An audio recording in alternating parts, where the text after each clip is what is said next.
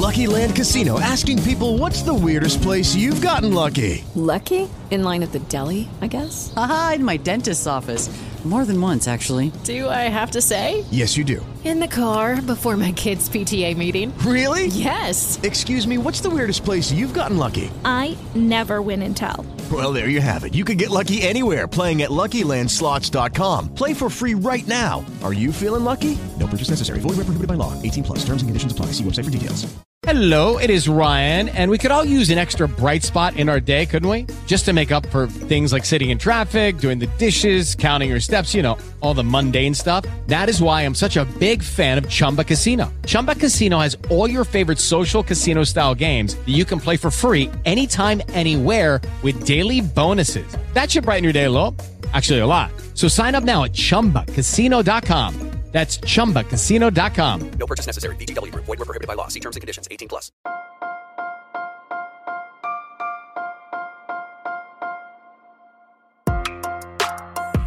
Buenos días, Madre Esfera.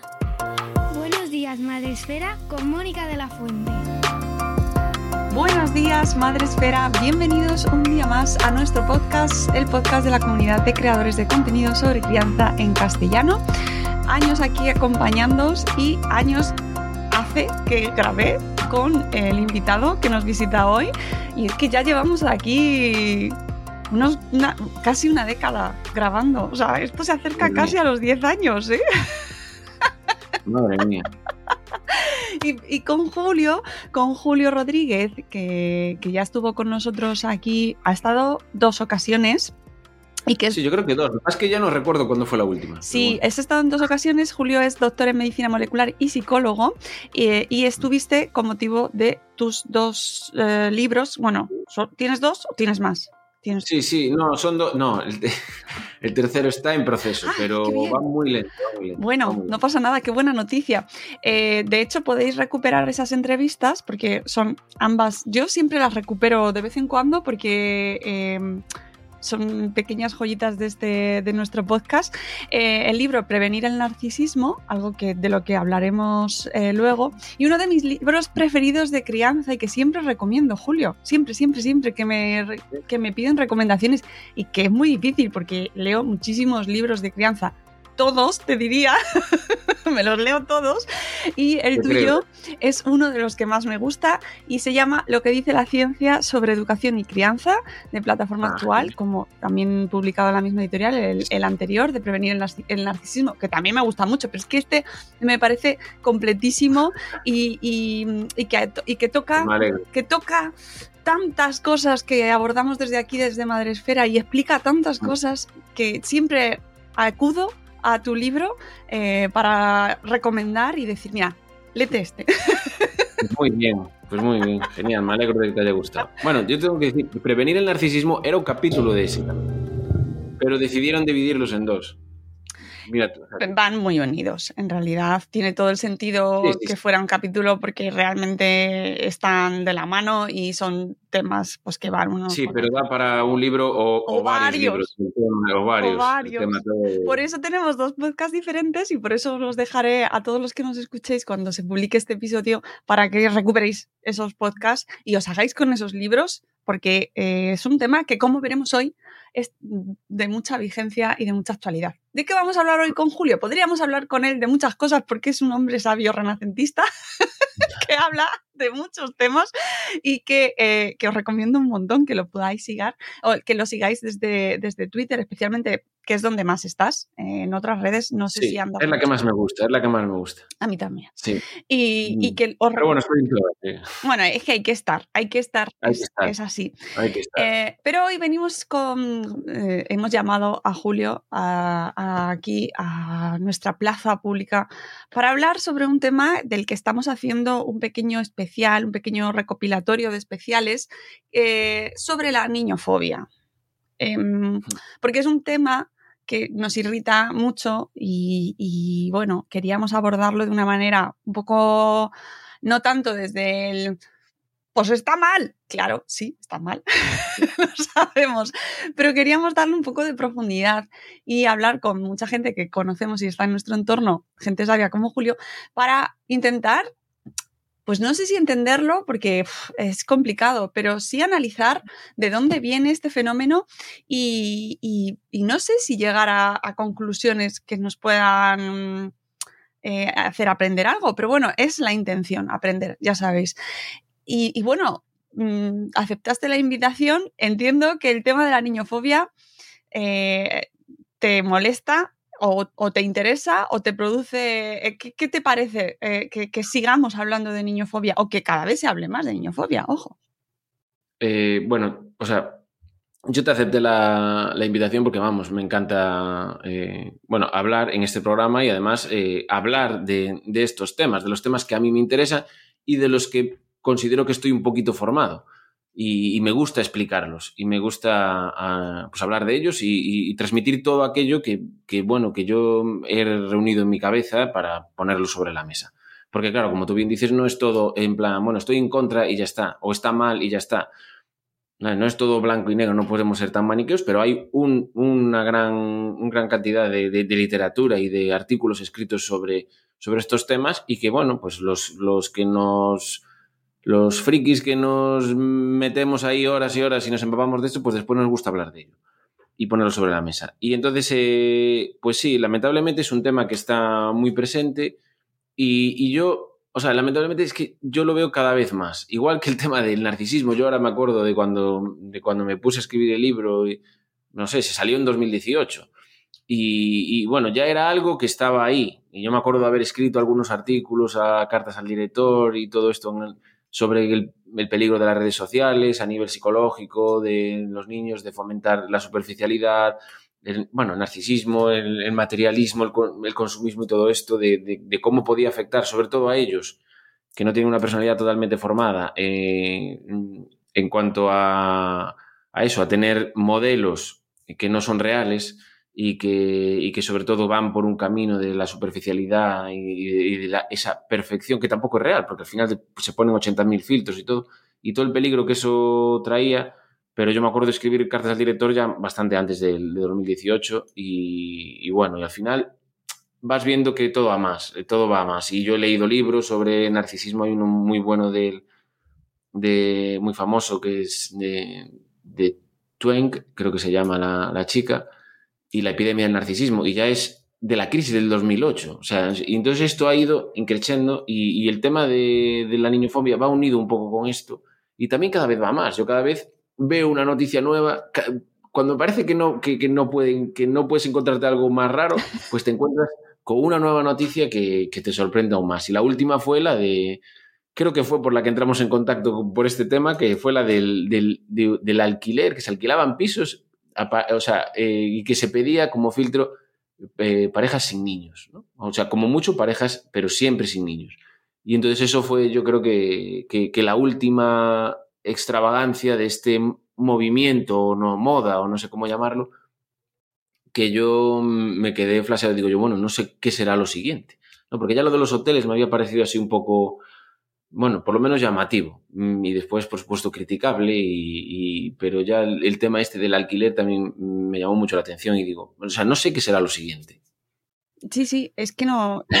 Hoy me pasaban, como saben que estoy ahí siempre venciendo con estos temas, me pasan pantallazos. Mónica, esto para tu archivo. Eh, un dossier de una revista de turismo eh, especializada en turismo, eh, mm, asociando el turismo de lujo con el concepto adult only. ¿no? Y es una manera como muy... mm. Y, y yo haciendo un ejercicio de sé que es muy bárbaro y como muy exagerado ponerlo, pero es esa discriminación pura y dura, ¿no? He tachado el adult y lo he cambiado por white people. ¿Por qué no? Correcto. ¿Por Sí, qué no? yo ayer le, con- le contestaba a una, a una chica quizá un poco brusco en, en Twitter y decía, bueno, ¿y por qué no ponemos un filtro por coeficiente intelectual? ¿Sabes qué quiere decir? O sea, tú haces de, pues que los hoteles, ¿qué tal nos parecería si hacen eso? ¿Qué tal nos Claro. parecería si hacen, no, solo para blancos? ¿Qué tal solo para hombres, solo para mujeres? O sea, tú ahí entonces lo veías discriminatorio, ¿no? o sea, que lo pueden hacer. Lo pueden Bueno, es, hacer es porque- ilegal.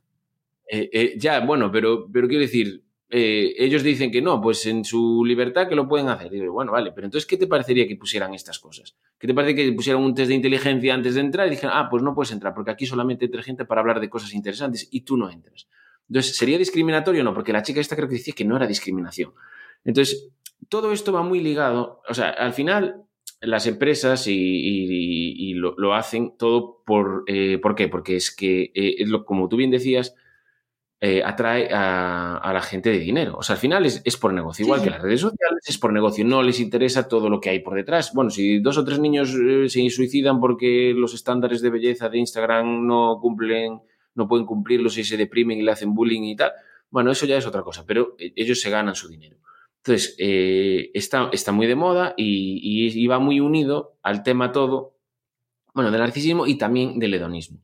Yo, yo leía un artículo hace mucho tiempo que se llamaba eh, Muerte por hedonismo y, era, y estaba en el sentido de que, de que nos hemos convertido en, bueno, nos hemos, hablo así en plural, pero tampoco es, o sea, parte de, la, de los adultos se han convertido en una especie de, de, de Peter Panes que, que quieren vivir eternamente en, el, en, en- en las stories de Instagram, en un mundo de Narnia, o sea, que no existe, en el que todo es eh, placer y disfrute y materialismo, y entonces eh, pues le estorban los niños, en el sentido de que, de que ¿para qué voy a tener yo niños? Si, si, si, si tengo niños, tengo que dejar de viajar cada semana al Caribe, ¿no? O algo así, pero es este nivel, o sea, es gente que, que dice que, que, que si no puede eso, viajar cada fin de semana a un sitio o, o no sé, o moverse cada, cada fin de semana, ir a un super restaurante de lujo, o sea, que todo le estorba porque se han ido por una vertiente eh, que, que ha ido toda la sociedad, Sí. eh, por muy hedonista y muy materialista, en el que parece que si no comes todos los días en un restaurante de lujo, pues no eres feliz. ¿Sabes? Si esto es una mentira. Lo que pasa es que es una, es- es- se ha creado, no lo ha creado así la sociedad y la publicidad, eh, porque da mucho dinero, porque es consumismo. Es que, o sea, yo siempre lo digo, me acuerdo cuando fue la pandemia que decía, no, es que, ostras, es que no se puede viajar. Y digo yo, pero vamos a ver. O sea, cuando yo era adolescente, eh, na- na- nadie de mi entorno, ni, o sea, nadie viajaba todos los veranos de, se iba a Ámsterdam o a París o a Londres y tal. Eso no, no pasó. Eso empezó, de repente surgió que con las compañías de bajo coste y tal, y empezaron a meternos por los ojos y después yo, porque yo también lo viví, ¿eh? o sea, yo tampoco, no, no quiero decir que soy un ente de luz, o sea, a mí también me afectó, por supuesto, porque es imposible que no nos afecte, si nos están bombardeando continuamente con eso. Bueno, uno de los actos más revolucionarios que hay es apagar la televisión y no ver la publicidad, pero si no, estás com- completamente bombardeando por eso, y yo me acuerdo de, de estar haciendo yo mi tesis doctoral, que tenían, pues eso, lo- lo- de los 20, los 20 pocos a, a los 28, bueno, eso ahí, y, y ahí me acuerdo de, de- tener esa sensación de decir, ostras, ¿a dónde me voy este, este verano de, de viaje? ¿A dónde me voy? ¿A dónde? Porque me tengo que ir a algún lado. Es- ese rollo que si no te ibas, era parecía que, que- estabas vacío. Y pues eso no tiene ningún sentido. Pero es toda esta corriente de, hedonismo, de superficialidad, de, de materialismo que nos, ha, que nos está inundando, porque es todo un negocio. Y, entonces parece que, que si tienes niños y que, que no, que no puedes que, pues eso, pues viajar todos los fines de semana, pues que, ya no eres feliz. Y no es así. Y también eso va unido a que eh, parece que si vas en un vagón de tren y hay un niño en el vagón, pues eh, es, es terrible porque yo es que no aguanto ya eso. Cuando es totalmente normal. Pero si vamos a ver, si a, a mí me mol- bueno, yo no valgo por como, como tal, pero bueno, yo creo que molesta menos un niño que no una conversación que está llevando dos personas a- que también pasa en el tren, o hablando por teléfono, que también pasa, que también hay letreros de que está prohibido, pero la gente habla por teléfono. A mí molesta muchísimo más eso que te puede molestar eh, un niño pequeño. Además, el niño pequeño, bueno, no sé, o sea, es, no está haciendo nada malo, es, es decir, está viviendo, ¿sabes? O sea, que es que lo, lo raro sería que estuviera sentado como un robot y no hiciera nada. Hombre, otra cosa es que tú estés en un restaurante y los niños y que te estén tirando, yo qué sé, comida a la cabeza o que te o que, o que tiren platos, no sé, es que eso no pasa. Lo que pasa es que, los niños hablan y juegan. Y a mí me parece genial eso. O sea, no sé. Me parece. Lo, lo contrario sería, sería lo que es antinatural. ¿sabes? Tener dos niños como robots sentados y que no digan ni una palabra, no me parece normal. Bueno, ahora eso lo consiguen dándole móviles y tablets, que eso también es otro, otro tema que podremos hablar en otro, en otro momento. Pero, o sea, no tiene nada de malo. Y, es que la vida es así. Lo que no es, lo que no es la vida es, es, es estar todo el rato, eh, o sea, un, placer eterno y- y todo el rato, pues, no sé, o sea, sin, sin ningún ruido, sin ninguna molestia. Es que eso no es real. Y eso, a lo mejor, mucha gente me dirá, bueno, pues que, es que a mí me gusta así, sí, pero es que a lo mejor se lo pueden permitir tres o cuatro, pero no, eh, eh, o sea, es que es- es- eso no es una vida real, o sea, es, mentira. Y entonces, no sé, o no puedes culpar, ni, desde mi punto de vista, ni discriminar eh, a alguien por tener niños. O sea, es que me parece, o sea, no alquilarles un, piso por, no tener niños. A mí me parece discriminación pura y dura, pero bueno. Y además, o sea, no sé, es un... Es, eh, es, es muy ofensivo contra los niños. O sea, es que los haces incluso sentir mal. Supongo que habrá niños que vean estas cosas. ¿Sabes? Que vean estos anuncios, que vean. Entonces, o sea, psicológicamente es algo de que, o sea, algo estoy haciendo mal. Cuando ellos lo único que están haciendo es vivir la vida, vamos. O sea, es que es lo que tienen que hacer, jugar y- y hacer barullo por ahí. Para estar quietos y todos serios ya estamos nosotros, vamos. Claro, pero y, ahí recomiendo absolutamente tu libro eh, de, de mm, lo que dice la ciencia sobre la educación y la crianza. Mm, Estamos muy desconectados, y esto lo, eh, lo hemos hablado en otros podcasts, con la crianza, o sea, con la infancia. No sabemos, o mucha gente, mu- una gran parte de la sociedad, sabe que existe la infancia o sabe que existen los niños, pero estamos muy desconectados de lo que requiere realmente o de lo que implica realmente ser un niño o ser una niña, ¿no? ¿Qué, qué, qué necesidades tiene? ¿Qué, mm, ¿Cómo se comporta? ¿Qué, puede, podemos esperar de, de- de ellos, ¿no? Y cómo, y cómo los denominamos, ¿no? Como si queremos que se porten bien para que se ajusten a nuestras expectativas y entonces ya ahí, eh, si se porta bien, nos, venga, vale, pasa, pero si no se porta bien, ¿y qué es ese que no se porta bien? Que es que yo creo que ahí Exacto. está, hay mucho. Ahí está, ahí está la clave de todo. Ahí está la clave de todo. Si es eh, el. eh, bueno, que, es, que, que se popularizó mucho el término, pero es cierto que es que adoptar un punto de vista niñocéntrico o adultocéntrico. Y claramente la sociedad es adultocéntrica. Es decir, en pandemia se volvió a poner de manifiesto. O sea, es decir, nadie. O sea, cuando se pusieron. eh, eh, o sea, podías salir, sacar a pasear a las mascotas, que me parece correcto. ¿Sabes? O sea, y porque, por supuesto, tienen que salir a hacer sus necesidades y, y todo, y no podían salir los niños. O sea, ¿qué, qué- qué- o sea, qué mal hacía un niño que saliera a jugar, a correr un poco. O sea, es que no, me parece que es una, una falta de, de- de formación en ese aspecto, o habrá gente formada, pero que no tiene el la capacidad de decisión. Porque gente formada hay, el problema es tener la capacidad de decisión. Y, para mí eso fue un ejemplo flagrante, igual que pasó, bueno, igual que también yo lo vi, yo que vivo en Galicia, eh, muchas políticas se hacían exclusivamente para Madrid. O sea, habría que tener en cuenta otras cosas. Estoy hablando del confinamiento. Pero bueno, lo de los niños fue tremendo. O sea, hay que tener en cuenta que, que para los niños está en una etapa de neurodesarrollo. O sea, el, el tema social es fundamental. El niño tiene que. El, ni- el niño, al igual que todas las especies animales, bueno, todas no, pero bueno, los mamíferos, los que están más cercanos a nosotros, todos los mamíferos, eh, cuando son pequeños, ellos tienen que jugar, tienen que entrenarse y, y se pasan todo el día jugando. Porque es una, es una, es una, es una acción que es fundamental, eh, bueno, fundamental no, es, o sea, es necesaria para, para, el, para el correcto neurodesarrollo de los niños. Ellos tienen que jugar, ellos tienen que, que, experimentar, ellos tienen que socializarse. ¿Por qué? Porque si no pasa eso, si, si, si no pasa eso en esa etapa, que es la de la niñez, después eh, se cierra esa ventana de neurodesarrollo y ya no, ya no se puede recuperar o se recupera mucho más lentamente. Esto pasa, o sea, por ejemplo, hay una, hay, un, hay una patología que es la del ojo vago de los niños, que tú tienes que recuperarla antes de los ocho años, si no después ya no la has recuperado, porque nuestro cerebro ha pasado esa fase. La, la plasticidad cerebral ya no, ya no puede, ya ha pasado una fase del neurodesarrollo, poda sináptica y tal, y ese, ojo queda, ya queda mal. Sin embargo, si lo haces antes de los ocho años, recupera. El cerebro es tan plástico el de ellos que recupera. Bueno, pues eso se ve muy bien con algunas patologías. Pasa también con el habla, pasa con el andar. Bueno, o sea, si tú a un niño lo envuelves en celofán y lo dejas así quieto, después, cuando tiene 10 años, pues no sabe, no puede aprender a andar. Y lo de hablar es igual, y los idiomas es igual. Hay, etapas porque su cerebro en ese momento está para aprender. Y, lo- y- y- el juego, o sea, lo vemos muy bien con las patologías, pero después con los temas más de comportamiento no lo vemos. Pero el, el- el jugar, el socializar, es muy necesario para ellos.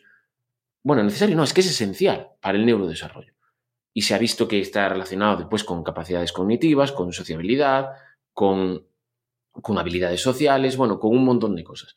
Que normalmente eh, no vemos la carencia porque todos los niños juegan y todos los niños eh, se salen a jugar y se lo pasan bien y, y andan por ahí enredando y andan por ahí experimentando mientras crecen. Nosotros no lo vemos.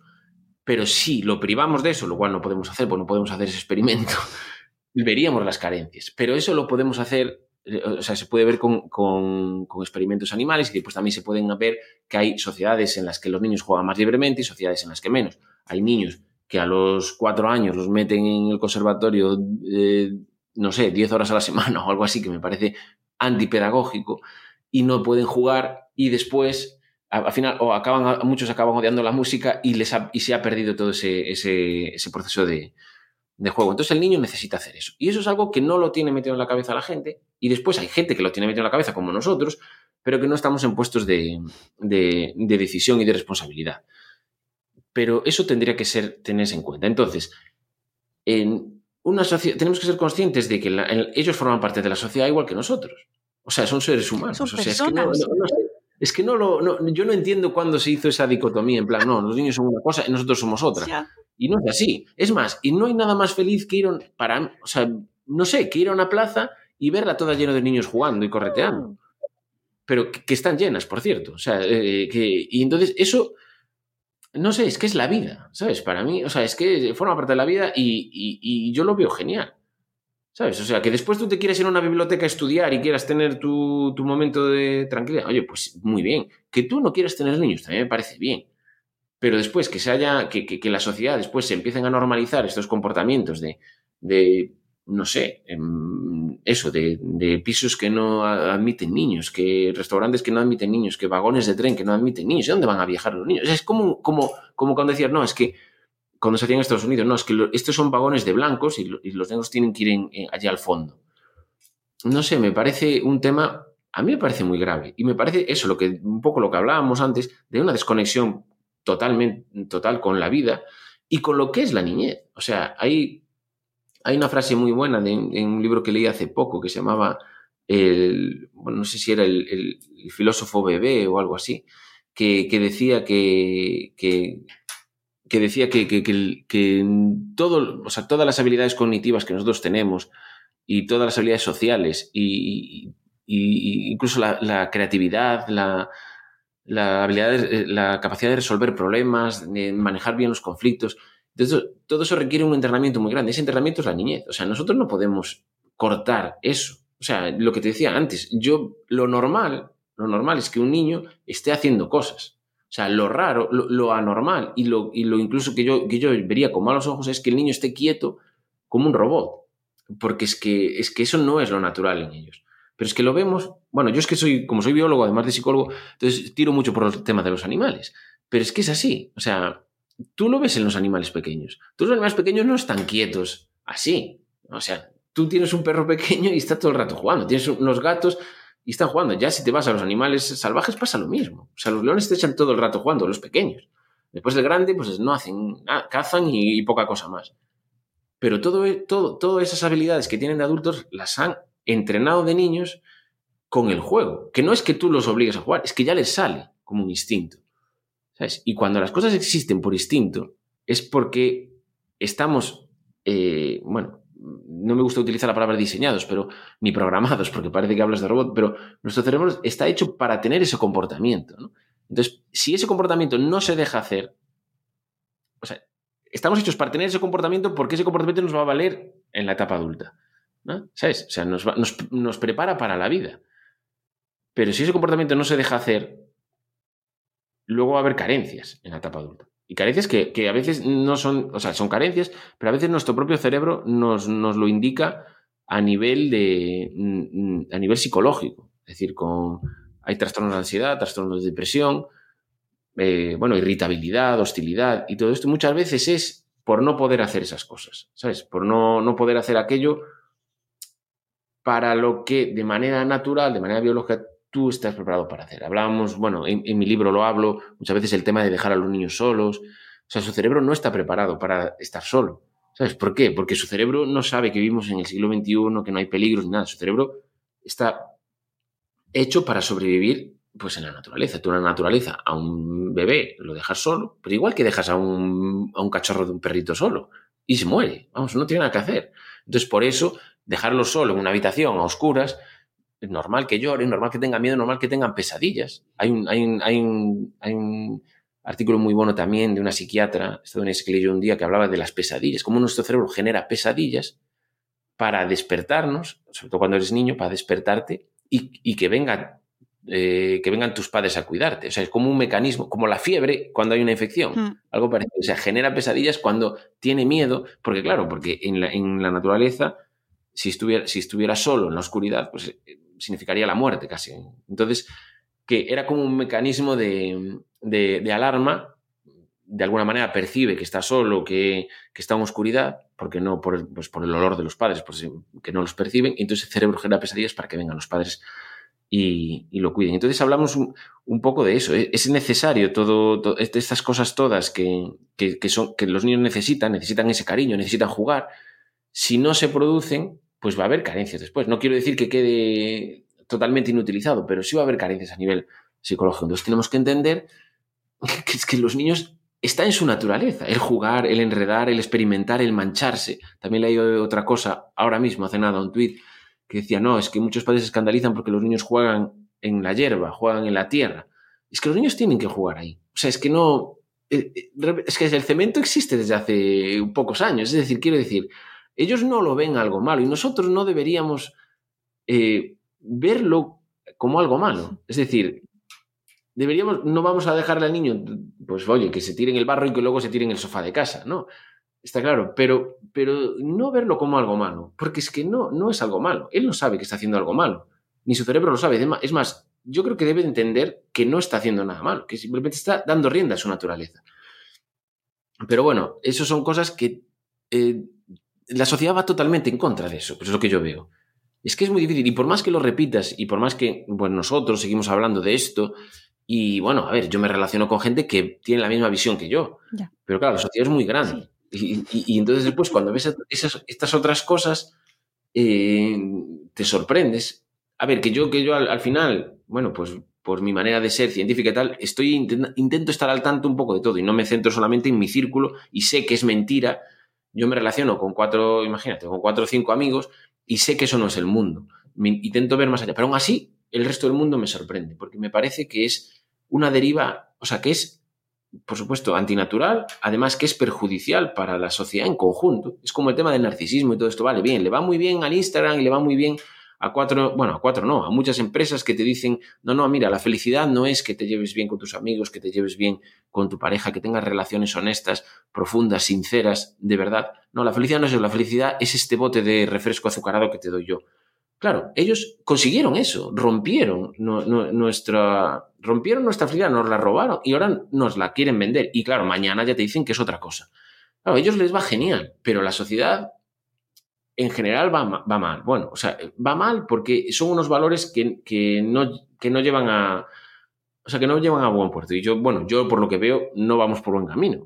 Pues, habrá mucha gente que gane mucho dinero, pero no vamos por buen camino eh, a nivel social cambiando esos valores. Y además de eso, pues de ese consumismo o hiperconsumismo y tan, mm, superficial y materialista que, se empezó a instaurar ya hace algunas décadas, o de ahí acabamos en esto. O sea, para mí viene todo, todo unido. Igual que acabamos en, el tema de que vemos normal que se compren niños. ¿Sabes? O sea que, claro, o sea que vemos normal. O sea, es que hay gente que ya lo empieza, que lo empieza a ver normal. Y, todo viene de, hace muchos años cuando se empezó con todo ese tema de, de la superficialidad y, y de, de, perder determinados valores. Y entonces ahora pues se ve normal pues que tú le des dinero a una pobre señora que no, que no tiene, que, que es, que, es pobre, y porque si no, supongo que no lo haría, y, y, para que se quede embarazada y luego darte a su hijo. O sea, como si fuera pedir un paquete por Amazon. Y si no te gusta, lo cambies. Que eso también ha pasado. Y también ha salido en las redes sociales. Y, y esa gente que hace esas cosas luego tiene, tiene miles de seguidores.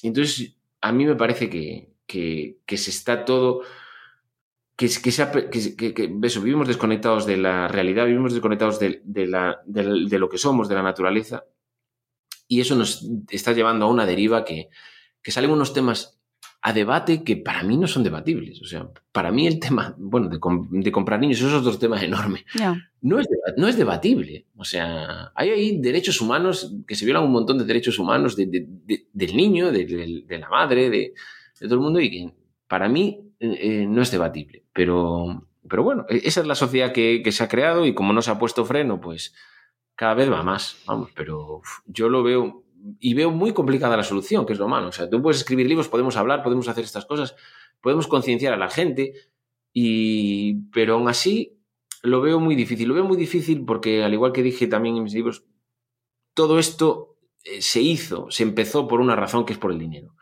Y entonces eso es muy difícil de frenarlo, porque a mucha gente le da mucho dinero. Tú dijiste antes lo de los resorts de lujo, las vacaciones de lujo, y lamentablemente mucha de esa gente que tiene mucho dinero, o sea, hay gente que no tiene, que, bueno, que no, eso es un drama social, que no puede tener niños por dinero, y por supuesto que lo es, y la sociedad debería, de, a nivel, bueno, la sociedad, a nivel, me refiero a nivel política social, debería favorecer eso. Pero después hay otra mucha gente, que es toda esta que estamos hablando, que, que es eh, pues la muerte por hedonismo, o sea, es por hedonismo, tienen las, la, la capacidad de hacerlo, pero como les parece, pues una locura, pues eso, no poder tener esa libertad de, de, hacer lo que quieres. Es que al final es todo, es, es todo un, un, fallo de concepto para mí. Pero bueno, es la sociedad que se ha creado y se ha creado así por un objetivo que es el, pues el consumismo, el materialismo y, y hemos acabado en esto. Por eso que, o sea, a mí me sorprende, pero después si lo piensas un poco dices, bueno, pero es que al final es la deriva natural que llevan las cosas. Sí. Y bueno, sí. y, bueno que, que he hablado un montón. No, no, eh, sí, es que es todo. Tienes sí. mucha razón y hay un montón de ejemplos, ¿no? Y, y de, de, derivas y de, de, cosas, ejemplos en los que podemos ver como el concepto al final, eh, pues vivimos en una sociedad adultocéntrica totalmente, ¿no? La perspectiva adulta. Y luego además uno de los argumentos que a mí me, eh, me parece pues es muy reseñable y además quería hablarlo contigo por el tema del narcisismo, es que muchas veces se nos, se nos acusa a las familias como que se justifica este fenómeno del adult only o de mmm, discriminar a los niños en eso, prohibirles el acceso porque están muy mal educados y cada vez se está educando peor y entonces como los estáis educando muy mal, yo no tengo por qué soportar a los hijos de los demás, porque los estáis educando muy mal. y es todo un círculo, ¿no? Y entonces, sí, ¿qué hacemos ahí? ¿Cómo lo, es que no sé cómo romperlo. Es que, bueno, como, como empezamos la entrevista, lo de que a mí siempre me sorprende algo. O sea, que ahora se justifican en que, que están mal educados. O sea, eh, es, que, es que a lo mejor lo que volvemos a lo mismo. O sea, si consideras que estar mal educado, que un niño eh, esté moviéndose, eh, es que no, claro, ya no te acuerdas de cuando eras tu niño, o a lo mejor tuviste una infancia muy pobre, quiero decir, o sea, es decir, lo, lo que es, es que para mí no es una buena educación que un niño esté quieto, sentado como un robot en una mesa de, eh, tres horas. O sea, es que no tiene, es, eso no es, no, es que eh, para mí es un robot. Una cosa es que el niño sea, pues, sea educado, o sea, lo que decíamos antes, que a lo mejor que coja un tenedor y se lo tira a la otra mesa. Claro, claro. Ese es un comportamiento que no es correcto. Claro. Y por supuesto está mal educado, pero que, que el niño hable, juegue, eh, no, o sea, no es que esté mal educado, al revés. Yo creo que, que estaría bien educado. Cuando un niño juega, está bien educado. Cuando un niño está quieto y no se mueve, es que tiene miedo a, que, a una reprimenda o a algo peor, y entonces no estaría bien educado. O sea, no, sabría, no se habría seguido un buen modelo de educación, quiero decir.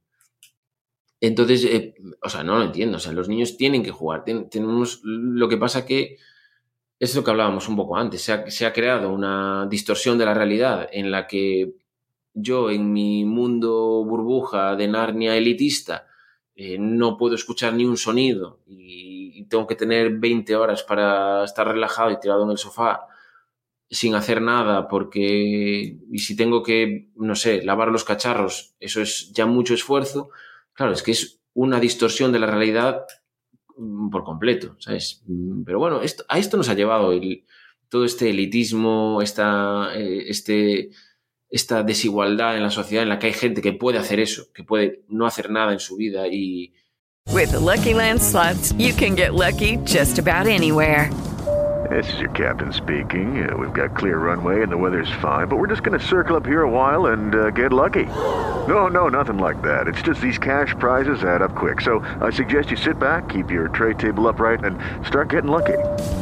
Play for free at LuckyLandSlots.com. Are you feeling lucky? No purchase necessary. Void where prohibited by law. 18 plus terms and conditions apply. See website for details. Hello, it is Ryan, and we could all use an extra bright spot in our day, couldn't we? Just to make up for things like sitting in traffic, doing the dishes, counting your steps, you know, all the mundane stuff. That is why I'm such a big fan of Chumba Casino. Chumba Casino has all your favorite social casino style games that you can play for free anytime, anywhere with daily bonuses. That should brighten your day a little. Actually, a lot. So sign up now at chumbacasino.com. That's chumbacasino.com. No purchase necessary. VGW Group. Void were prohibited by law. See terms and conditions. 18 plus. y, que, y tener a gente alrededor que se lo haga mientras el resto no. O sea, se ha creado una distorsión. Es como, vamos, o sea, o sea, antes a lo mejor esa visión la tenían la, la tenía la nobleza, los reyes, bueno, que siguen teniendo, ¿no? Que tienen hijos y, y- y ya, ya nunca los cuidan, ¿no? O sea, ya se los crían. Pero ahora a lo mejor lo tiene más gente, entonces, o sea, lo de los niños no, porque ya no, no los quieren tener, pero sí a lo mejor otras comodidades o super comodidades, no sé cómo llamarlo, y, y ven a los niños como algo terrible, ¿sabes? O sea, no, no sé, yo no lo sé. O sea, me, me parece. Me parece algo que, que está totalmente eh, fuera de, lugar y totalmente distorsionado. O sea, no hay nada más bonito que los niños que estén jugando por la plaza, por ejemplo. Entonces, ¿qué me vas a decir? ¿Que esos niños están mal educados? ¿Porque hacen ruido? O sea, no, no- para mí no tiene ningún sentido. Ojo que también eh, no, que, que conste que esto no es un alegato en favor de todas las familias del mundo, que, que- que somos No, los primeros que reconocemos que hay circunstancias en las que evidentemente, eh, pues hay, por ejemplo, mm, sitios Por en los que niños es mejor que no estén, horas en las que es mejor que, que- que no Porque estén. no es su lugar. Porque, Porque no es su lugar. y porque- Tú no puedes llevar a un niño a la ópera. Claro, porque volvemos a lo de antes, seguir al niño, es decir, entender Claro. qué, qué- qué- qué necesita este niño ahora, ¿no? O sea, Claro, ¿qué pi- qué pinta ese niño en la ópera? No, eso no es su sitio. Pero es que cuidado, porque es que, porque es que, es que lo volvíamos antes, que el niño esté dos horas sentado sin moverse en, en un, en un restaurante, eh, tampoco me parece Claro. eh, normal. claro, O sea, claro. pero también, pero tampoco, pero no, no por ello vas a pues a evitar irte a un hotel. Claro, claro, que, de ahí a prohibir el acceso. Claro, o, o- otra cosa, eh, y que yo, por ejemplo, no sé, pues que con los niños, pues a lo mejor no te puedas ir a, eh, pues, eh, a cenar a las 11 de la noche porque, porque sabes, pero es que ya tú sabes que, que van, que se van a morir de sueño, que no van a aguantar ahí. Vale, pero, pero, pero después, o sea, eh, ese, lo que, bueno, un poco lo que decías tú. Hay, hay sitios que tú ya sabes que, que, es que no son para niños. Porque es que ellos, eh, ese, pero es, volvemos a, a lo de antes, es adaptarte tú a ellos. Es decir, eh, eh, ellos tienen que, ti- tienen su biología, tienen su cerebro y tienen que hacer esas cosas. Entonces no puedes pretender pues, que el niño vaya a la ópera, ¿sabes? Que no tiene ningún sentido. Ahí sí que me podría un poco de parte, pero claro, ahí sería más culpa de los padres que lo llevan, no de la ópera por prohibirlo, ¿sabes? O sea, es que lo tienen que entender los padres. Claro. Pero no tiene nada que ver eso con poder alquilar un piso, poder, poder viajar en tren o poder ir a un hotel. ¿Sabes? Para mí es, es hay matices de. Hay, hay un matiz de diferencia ahí, o sea, no. Pero bueno. Sí, pero no es un argumento que también se usa muchísimo, ¿no? Que, pues eso, eh, que hay veces que, que- que los propios padres, pues también desde esa, no, es que yo quiero hacer esto porque me apetece, porque eso es mi día libre y quiero salir y quiero ir a este plan, ¿no? Y eso también tenemos que reconocerlo, pero precisamente desde la misma perspectiva, es decir, no, porque no seguimos al niño realmente. Correcto. Sí, yo, yo eh, he visto cuando. mm, a mí siempre me choca y, y cuando voy a lo mejor. eh, bueno, aquí en Urense, bueno, en Urense, en muchas ciudades, al- o sea, sales por el casco viejo y tal, y ves, y yo veía, ves a algunas parejas con niños que, que son de biberón y que, y que están, no sé, a las 12 de la noche tomando algo en la terraza y, y están con el niño ahí dándole.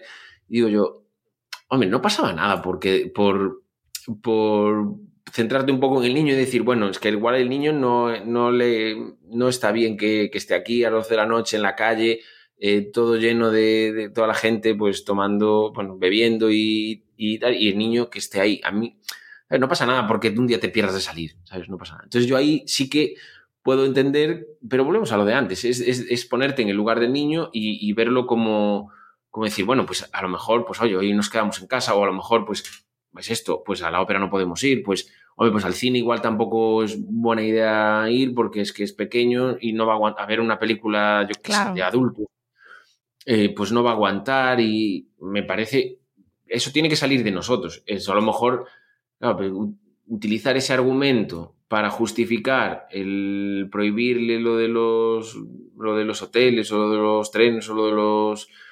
Me parece que no es correcto. O sea, me parece que, que ahí mm, distorsionan un poco y a su favor. O sea, es decir, que... Oh, claro, cada uno. claro, ya que no pueden ir a la ópera, pues también es normal que no puedan ir tal, eh, que no puedan ir a un restaurante o que no puedan viajar en el tren. Para mí son, son matices, o sea, ahí sí que habría, se podría debatir y se, pero se, pod- y se podría llegar pues hombre, a una serie de cosas. Yo creo que ya los padres no los deberían llevar, por ejemplo, a la ópera, pero, claro, es diferente que irte de vacaciones, o sea, es que no sé.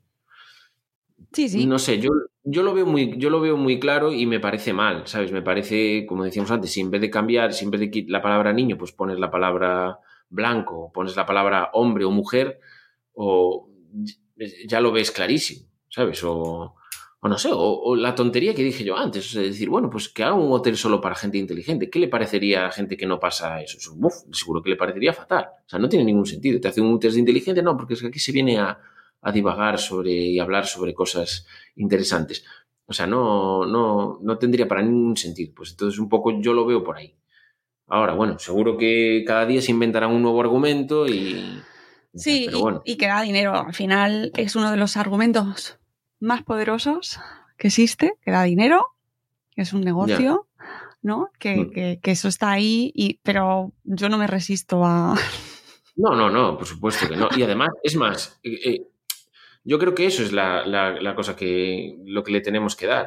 O sea, al final se hace, es como lo del tema de, de- de la maternidad subrogada y comprar niños y todo eso. Es que al final es un negocio. O sea, es decir, decirlo claro, para mí es lo mejor. Decir, mira, esto no tiene ningún sentido desde el punto de vista de, los derechos humanos.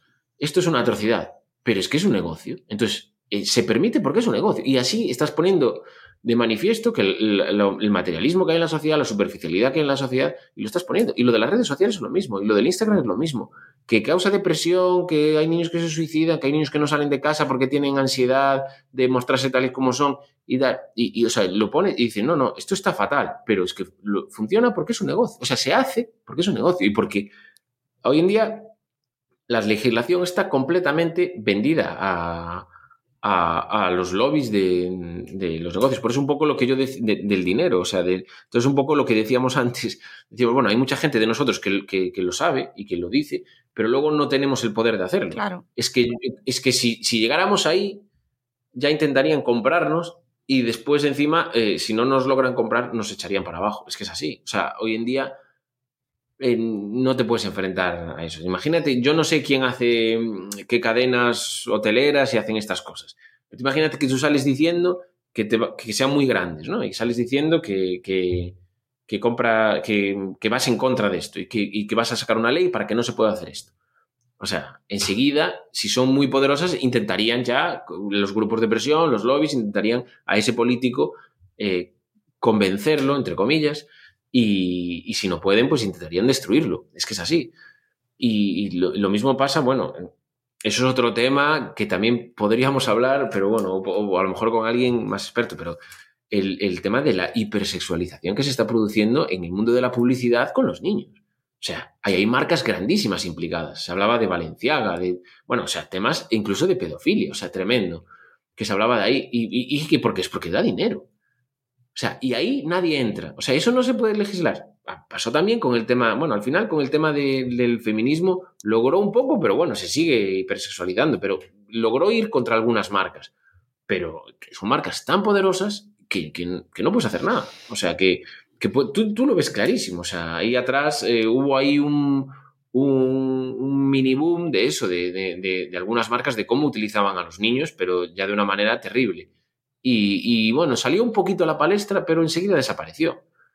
Eso es porque tiene muchísimo poder, hay mucho dinero detrás de eso, y, es más, irá a más. O sea, yo lo que veo es que va a más, que no se va a frenar, porque no, no escucho ninguna voz eh, desde, desde un estamento que pueda, que, pueda, que pueda regular eso. No se ha nombrado nada. Lo que hay es mucho ruido en Twitter. Mucha gente como nosotros que lo saca. Pero después, a nivel, a nivel de poder, no se, no se habla nada de eso. Bueno, Y de esto yo tampoco he escuchado nada. O sea, de esto yo tampoco. Bueno, es que hay... No sé si Renfe, no sé si Renfe ha, ha modificado el tema, ya no estoy No. eso, el tema de los vagones para niños, o, o sea, para, vagones anti-niños, quiero decir. No sé si lo ha modificado o no, no lo sé. Bueno. Pero yo sé que lo había. Anti- o sea, ¿te refieres al vagón del silencio? Que Es- no puede haber niños, ¿no? Que no puede haber niños Ya. o algo así. Ya. No sé si, si, eso se ha cambiado, pero yo no lo sé. No, pero... no, a ver, claro, como te dan la opción de que existe el resto, o sea, es decir, como están el resto sí puedes incluir a los niños, pero mm, el problema es cuando no hay plazas en los Ya. otros y solo puedes entrar en ese. Entonces, ahí se genera una situación muy complicada. una- Sí, Es terrible, es que te sientes mal por tener niños. Es decir, ostras, es que soy como.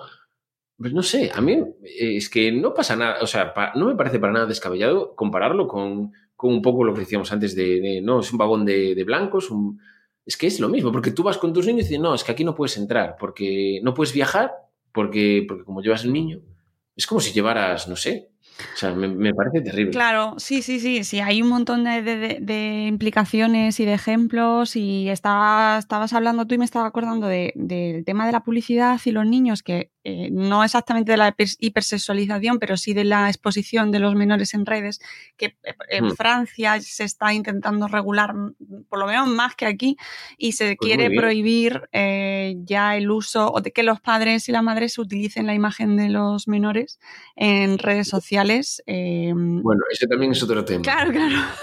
Y en YouTube, y en YouTube, para ganar dinero, bueno, ya eso ya. Sí, pero al final, en el fondo, sí lo, o sea, ahí bajándolo mucho y yendo al fondo de todo, sigue estando lo mismo, ¿no? Seguimos hablando Todo es de, lo mismo. Sí, de al final dinero. hay un, hilo, hay un hilo que une todo, ¿sabes? Pero claro, son diferentes Sí, eh, sí. eh, ramas del árbol, pero la raíz es la misma. Es la misma. y, es, y ya lleva desde hace mucho tiempo. Ya te digo, es que es, como que se. Como que se veía que es, o sea, lo que estaba empezando a ocurrir iba a derivar en lo que está derivando ahora, ¿sabes? En, pues en eso, en que, en que sea un. Antes, o sea, es que, es que no hace tanto tiempo, o sea, yo me acuerdo, o sea, cuando salió, que ya existía el libro antes, ¿no? Y existía una película de los 80 también, que está muy bien, pero cuando salió la serie del cuento de la criada, todo el mundo ah, se echaba las manos a la cabeza. Y yo decía, pero esto, esto no está ahí, ¿eh? O sea, y ahora el tema de, de, de las granjas de mujeres en, En Ucrania. en Ucrania, en Ucrania, pues es, es que es, es eso. Solo falta un poquitín, un, un pasito más y ya estamos en el cuento de la criada. O sea, es eso. Ya. Y, y claro, y, o sea, que no, no lo ves nada, nada descabellado. Y, y, se- y claro, al principio era en plan, "Buah, no sé qué, vaya. Y yo decía, bueno, pues que yo lo veo, ¿eh? O sea, veo que lo asociaba en ese camino. Y, y, mm, por eso cuando salen esas, esas señales, hay que actuar, pero, pero bueno, no, no, no se actúa. Me- No se actúa y entonces se deja ahí, se deja llevar y luego ya, pues eso, nos encontramos con que con que es un tema debatible el tema de comprar los niños o tener granjas de mujeres.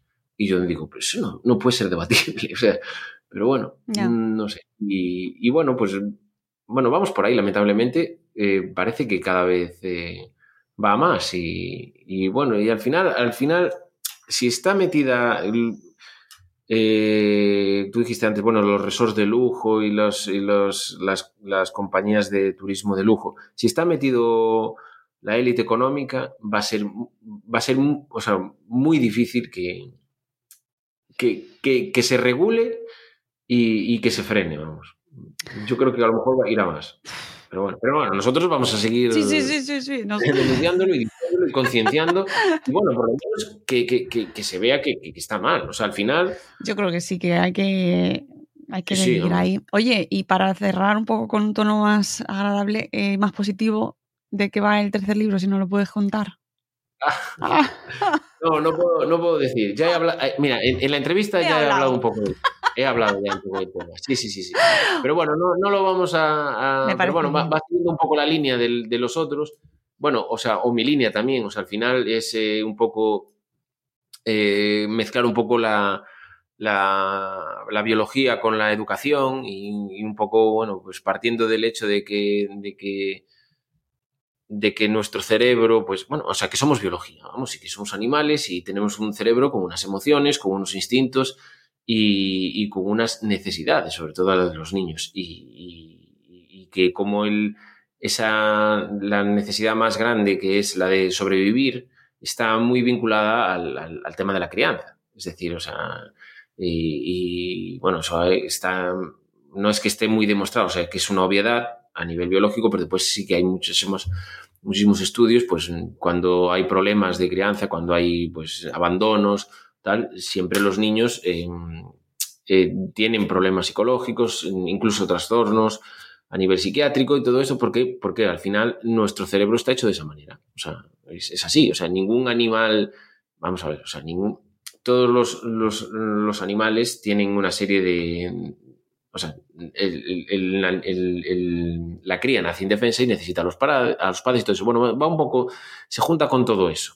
Eh, juntar la biología con la crianza, con la psicología y, bueno, al final con la, estabilidad emocional, estabilidad psicológica y, todo esto. Y bueno, ya he hablado, ya en la entrevista he hablado un poco, no voy a decir qué parte, pero he hablado un- mucho de esto, o sea, un poco de esto, y, pero bueno, va por ahí. Y, siempre eh, poniendo, centrándome en los niños, poniendo el foco en los niños, eh, una visión completamente eh, niñocéntrica y más que nada para ponerlos de relieve de que son personas, o sea, es- que son personas igual que nosotros. O sea, no podemos...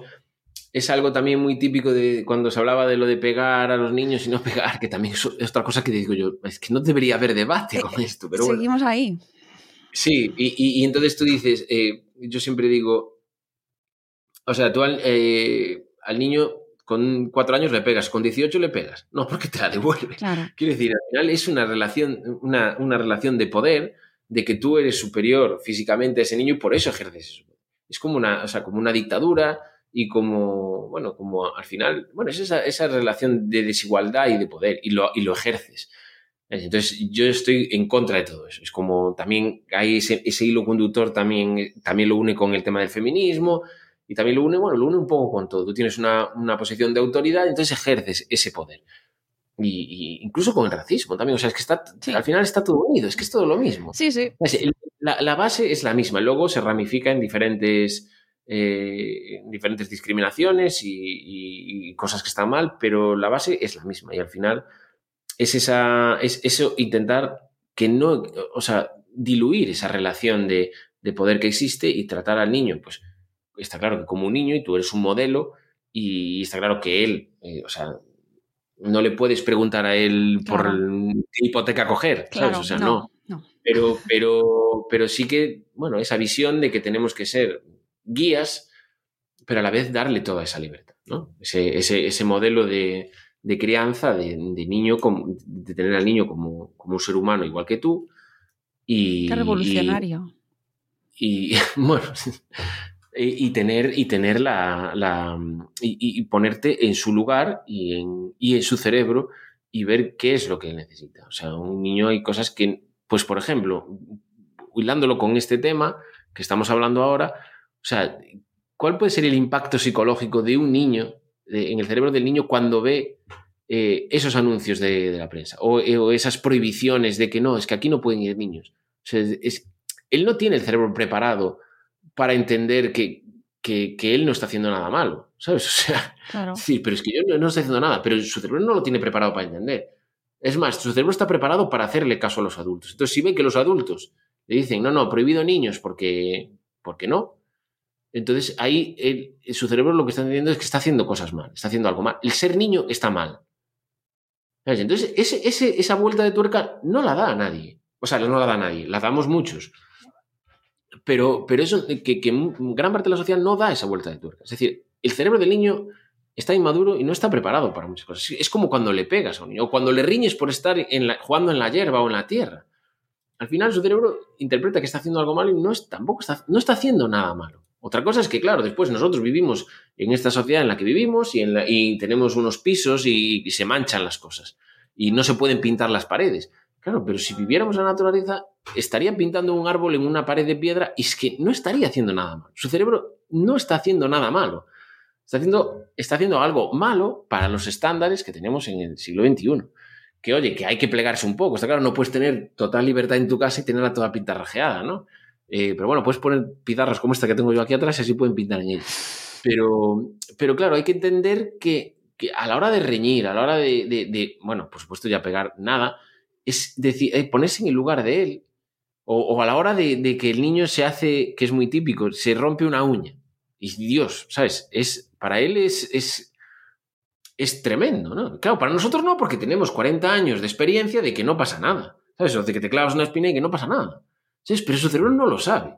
Entonces, para él es tremendo, ¿sabes? O sea, es. Y aparte, a lo mejor es la primera vez que lo ve, ¿sabes? Entonces, es- es- entonces hay que ponerse en su lugar y decir, eh, no lo típico que se decía antes, que a veces a lo mejor se nos escapa, decir, eso no es nada, ¿sabes? Claro. Claro, pues para nuestro cerebro no es nada, porque nuestro cerebro, yo, yo es que me he partido un brazo, me no sé qué, no sé cuándo. Entonces, claro, pues que me haga una pequeña herida, pues claro, no es nada. Pero para, para él es tremendo. Eh, pasaba, mm, voy a contar una anécdota que pasó el otro día eh, que en, en la plaza. ¿Sabes? Que un niño se hizo un pequeño corte aquí. Y eso sangra muchísimo. No es nada. Es superficial. Pero claro, el niño le cae la sangre por aquí. Todos los demás niños, ¿no? porque sangra mucho. O sea, tú, haces, tú te haces un corte aquí y sangra muchísimo. La cabeza sangra mucho, pero luego, luego para, no pasa nada. Claro, todos los niños, ¿cuándo ven un montón de sangre así? A lo mejor si lo ven en alguna película, cuando pasa algo gravísimo. ¿Ves? Entonces, el propio niño, los otros niños, era, las caras eran totalmente desencajadas y no había pasado nada. Ya. Con una tirita se curó. Pero claro, es normal que su cerebro lo piense de esa manera. Claro, no, es, no podemos reírnos de eso, ni podemos hacerlo porque los hacemos sentir mal. Y no, no, no, debemos ponerlos en su lugar y explicarle que no pasa nada, ¿sabes? pero explicárselo bien. No el tema de ni ni de reírse ni de menospreciar eso. O, o yo que sé, tienen una pesadilla y lo pasan fatal y tal. Eso no es nada, porque nosotros yo, hemos tenido miles de pesadillas. Pero, pero para él es algo súper importante. ¿Sabes? Pues entonces esto un poco es eso, es ponerse en el, en el- en- en el cerebro del, del niño y también eh, tener en cuenta que esas señales todas, que, que las va a ver, porque están en la sociedad, cómo le van a afectar a él. ¿sabes? Y, y bueno, bueno, pues un poco va por ahí. No, no, el próximo libro, no voy a contar de qué va, pero bueno, va en esa, en esa línea, en la línea de, de defender siempre esto, intentar hacer eh, ver que el, que el niño pues eh, existe igual que nosotros y tenemos que ponernos un poco en su lugar y, y un Pues- poco respetar estas cosas. Pues lo veremos aquí, entonces, Julio. Sí, sí. Te lo comentaré, te lo comentaré.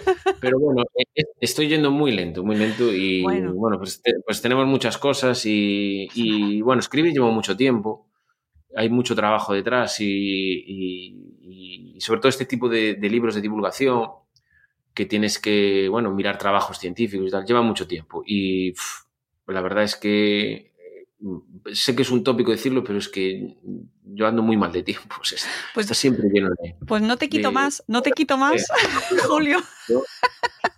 No, no, encantado, encantado. Esto hay que hablarlo cada vez más. O sea, yo sé que, eh, o sea, vamos, cuando quieras y cualquier otro tema, pues porque estas cosas hay que ponerlas en... Y, no es hacer una defensa a ultranza ni, ni nada, es simplemente ponerlo de manifiesto. O sea, decir, oye, mira, es que tenemos que tener en cuenta esto, ¿sabes? Porque, porque a nivel psicológico puede afectar, porque, porque, tal, porque, bueno, porque son seres humanos iguales que nosotros y porque y porque tienen unas etapas de neurodesarrollo que tienen que, que cumplir. Por eso no pueden trabajar con cuatro años como trabajaban antes, Claro, ni con ocho. claro. Bueno, cuidado, que ahora, ahora Están que está volviendo. sí. ¿sabes? Está- hay- hay- y en Estados Unidos se está viendo bien que haya niños de 14 años. Bueno, en fin, otro, otro tema también para debatir. Sí, sí. Por eso que esos temas, es que no, no- bueno, es que no serían debatibles, pero vuelven a salir ahora a la palestra, o sea, no tiene ningún sentido. Y eso, que, que los niños, y como decía la, la frase esta del, del libro del el- el filósofo bebé, creo que se llama, decir, eh, eh, o sea, nosotros somos como somos porque tenemos una etapa de entrenamiento. Esa etapa de entrenamiento hay que respetarla para la salud mental. Y, o sea, incluso si le quieres dar ya un sistema eh, más acorde a nuestra sociedad, para, para que sea pues, un adulto funcional y para que tenga un, un buen rendimiento, si quieres decir así. Pero no, o sea, yo no quiero ya entrar en ese Claro. tema. Es para la, para la salud mental, para ser un ser humano, por los derechos humanos. ¿Sabes? Entonces hay una etapa ahí que, que, que- que el niño tiene, es que es vivir, no es simplemente que tiene que jugar y tiene que enredar y tal, no, es que es, que su vida, su vida es esa. Y si no, pues observas a los perros pequeños, observas a los leones pequeños y están haciendo esas cosas. Es que lo hacen y nadie se lo manda. Es que es su vida esa. Y después ya de adultos hacen otras cosas. Tú no puedes pretender que un, que un niño se comporte como un adulto. Ahora también tenemos que los padres, pues oye, pues no llevarlos a la ópera, de acuerdo.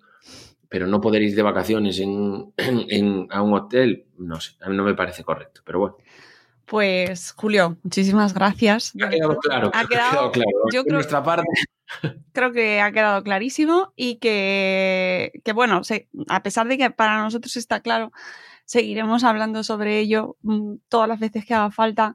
Haremos más eh, programas dedicados a este tema porque hay muchos enfoques y perspectivas, pero siempre, pues eso, teniendo, ay, teniendo en cuenta pues que, que- que estamos perdiendo la perspectiva de la infancia, ¿no? Y que yo creo que al final está ahí en la base y que hace falta recuperarlo. Y simplemente darte las gracias, Julio, y recomendar, Nada, gracias a ti. recomendar mucho a nuestra audiencia sus dos libros, por favor, lo que dice la ciencia sobre educación y crianza y prevenir el narcisismo, importantísimo, importantísimo. Mm, Sí, sí. Ambos temas una cosa lleva a la otra. ¿no? Efectivamente, y que falta mucho conocimiento sobre, sobre qué es, qué, qué ocurre en la infancia y de ahí. Y tampoco hay ganas en realidad, ¿eh? porque cuando hablas sobre estos temas, los más interesados somos normalmente los que tenemos criaturas, y cuando no hay criaturas de por medio, pues oye, es que parece como que es que no va conmigo, no viven con.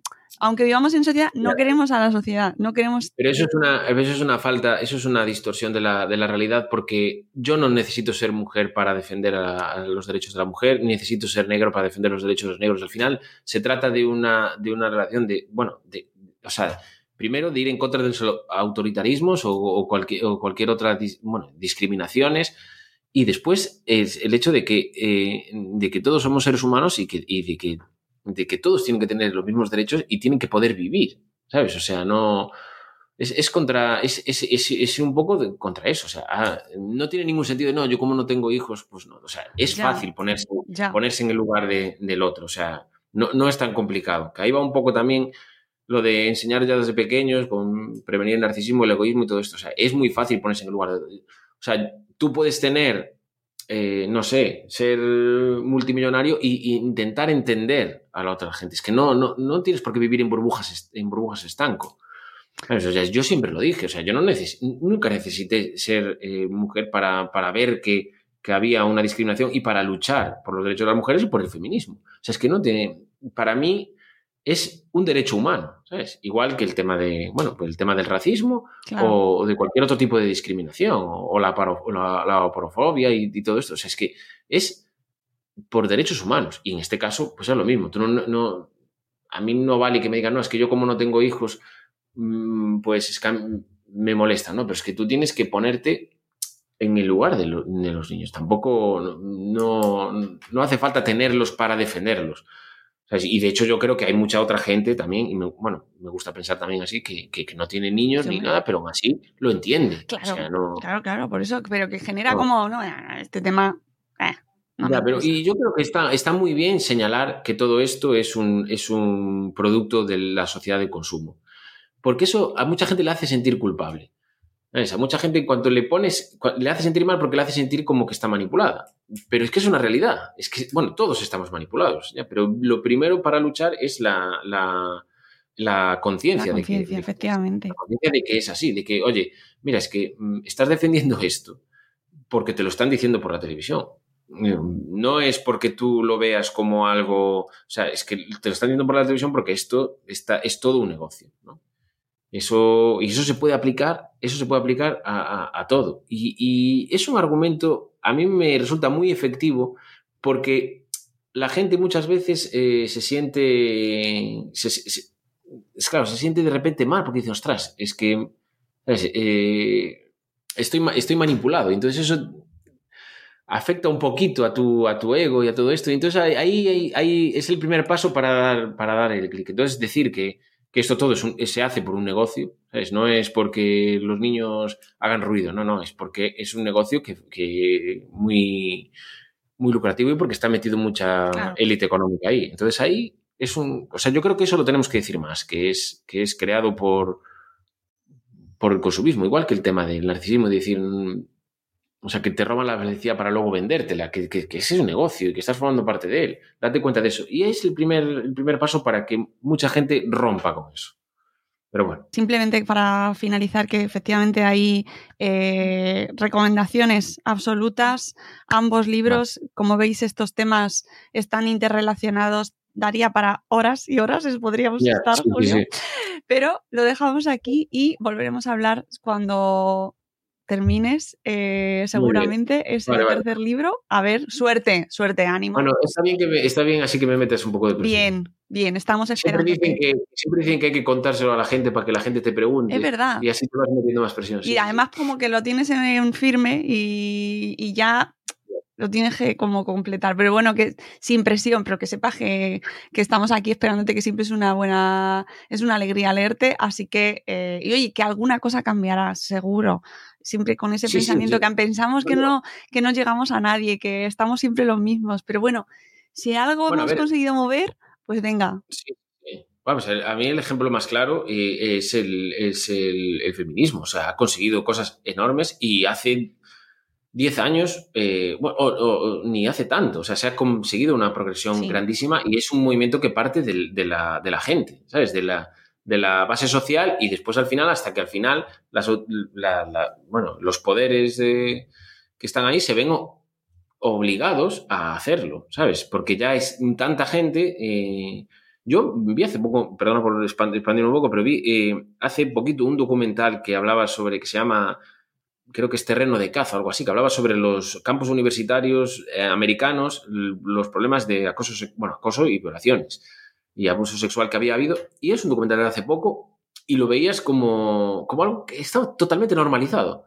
¿sabes? Y ahora de repente te ves que ahí también, eh, por cierto, ahí también estaba el, eh, metido el negocio, Claro. universidades privadas que no querían que se supiera eso y nunca penalizaban al agresor, nunca. O sea, a lo mejor le ponían una multa de mm, 100 dólares o a lo mejor lo expulsaban un mes, pero nunca lo penalizaban. ¿Por qué? Porque era pu- publicidad negativa para ellos. Y además muchos de los agresores, bueno, muchos no, pero algunos eran jugadores de fútbol de estos universitarios, del, bueno, del- no sé por qué llaman fútbol, porque juegan con la mano, pero bueno, del fútbol americano. Y, y- y entonces, y eso es, fue hace unos pocos años. Y entonces yo lo estaba viendo y digo yo, madre mía, ¿cómo hemos avanzado? Pero cinco años, algo así. Y, y de aquella era, eh, nadie hablaba de eso. Bueno, hablaron con el documental. Y estaba normalizado y ahí se hizo muchísimo ruido. Fue ahí, bueno, parte del movimiento Me Too y todo esto. Y al final, ahora se ha conseguido, vamos, darle completamente la vuelta a la tortilla. Entonces, o sea, por supuesto, esto hay que decirlo, yo no digo que pierdo, no, o sea, para nada pierdo la esperanza, de hecho por eso estoy en la lucha, pero sí que lo que sí que veo es la deriva, la deriva de una parte de la sociedad va por ahí. Igual que estas chicas veían que la deriva iba porque por, hacia más machismo y que no se penalizara a esos a los abusadores sexuales. Sin embargo, lo hicieron y ahora se ha dado la vuelta por completo. Mm. Entonces, vamos, por supuesto que hay que seguir y, y que eso es un, un camino, o sea, que desde abajo la gente pues vaya haciendo ese ruido y cambiando. Lo de ruido, valga la redundancia con el tema de los niños, y, y- y que, ya que no les gusta, pues haciendo ese ruido y al final cambiando las cosas. Sí, sí, sí, sí.